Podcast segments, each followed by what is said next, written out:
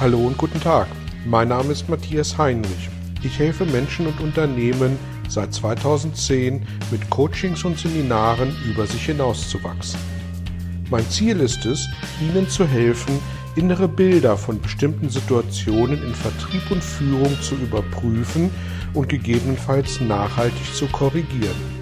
Kurze Impulse wie der folgende lassen neue Ideen und Inspirationen in Ihr Tagesgeschäft einfließen. Hallo und herzlich willkommen zu einem weiteren Belgian Impuls.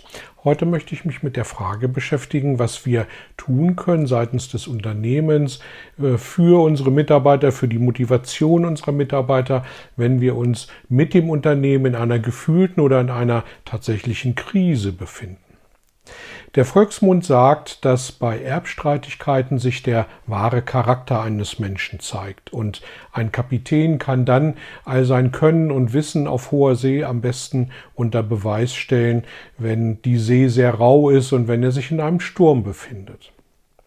Warum ist es so, dass immer dann, wenn wir Krisen haben, wenn wir Krisen erleben, ja der wahre Charakter eines Menschen zum Vorschein kommt? Ich glaube, das hat sehr viel mit Angst zu tun, mit Angst vor Veränderung, Angst im Umgang mit der Veränderung. Und wo kommt diese Angst her? Denn Angst ist ja zunächst mal einfach nur ein Energiezustand, eine Energie aus unserem Unterbewusstsein, die entweder positiv in seltenen Fällen oder überwiegend negativ von uns ausgelegt wird.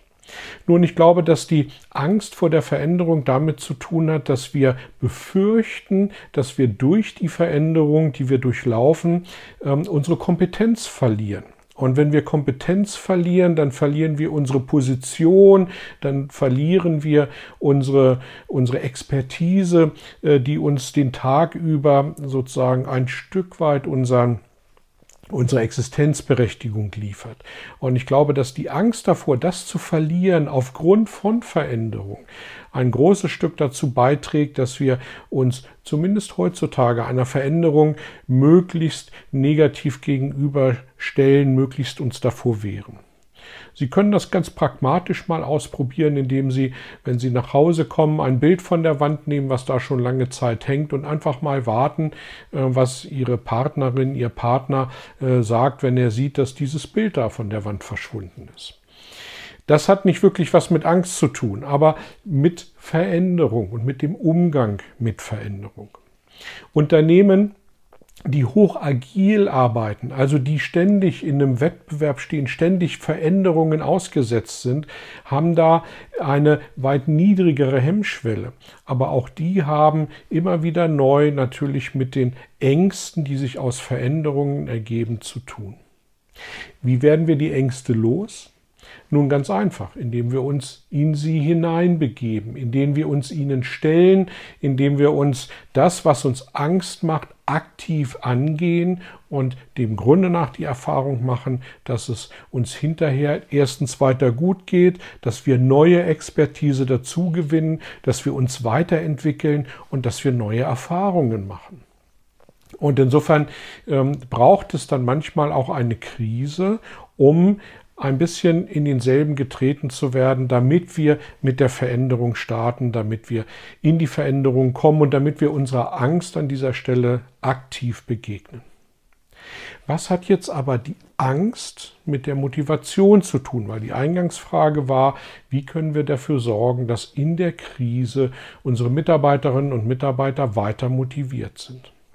Nun, ich glaube, dass Angst ein Motivationshemmer ist. Angst sorgt dafür, dass wir uns im Stillstand nicht bewegen. Angst sorgt dafür, dass wir gehemmt sind, sorgt dafür, dass wir Besitzstandswahrung betreiben.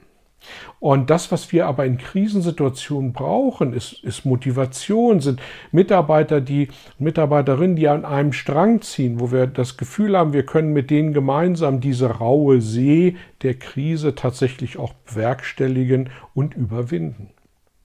Wie können wir aber dann in der Situation der Krise, die vielleicht auch von außen vorgegeben wird, auf die wir keinen Einfluss haben, wie können wir dann in dieser Situation dafür sorgen, dass eben Motivation in den Mitarbeitern entsteht? Und da möchte ich Ihnen ein paar Ideen an der Stelle natürlich nicht vorenthalten. Nummer eins.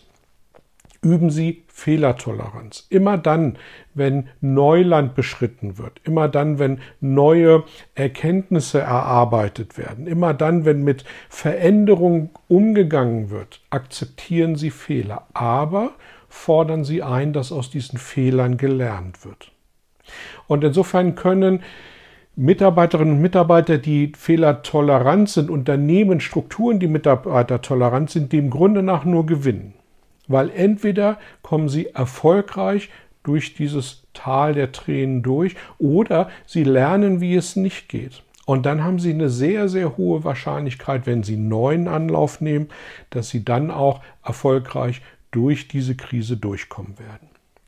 Zweiter Punkt, versuchen Sie möglichst agil, möglichst ähm, mit Veränderungen positiv umzugehen.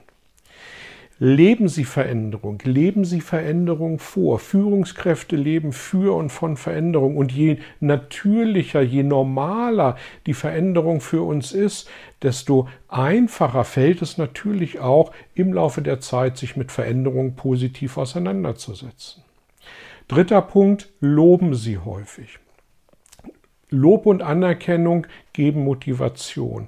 Und insbesondere dann, wenn ähm, eine Unsicherheit da ist, eine Unsicherheit, ob das, was ich als Mitarbeiterin, als Mitarbeiter tue, auch wirklich richtig ist, dann gibt mir Lob ein Stück weit eine Leitplanke, eine Sicherheit, dass ich auf, in dem richtigen Weg, auf dem richtigen Weg unterwegs bin.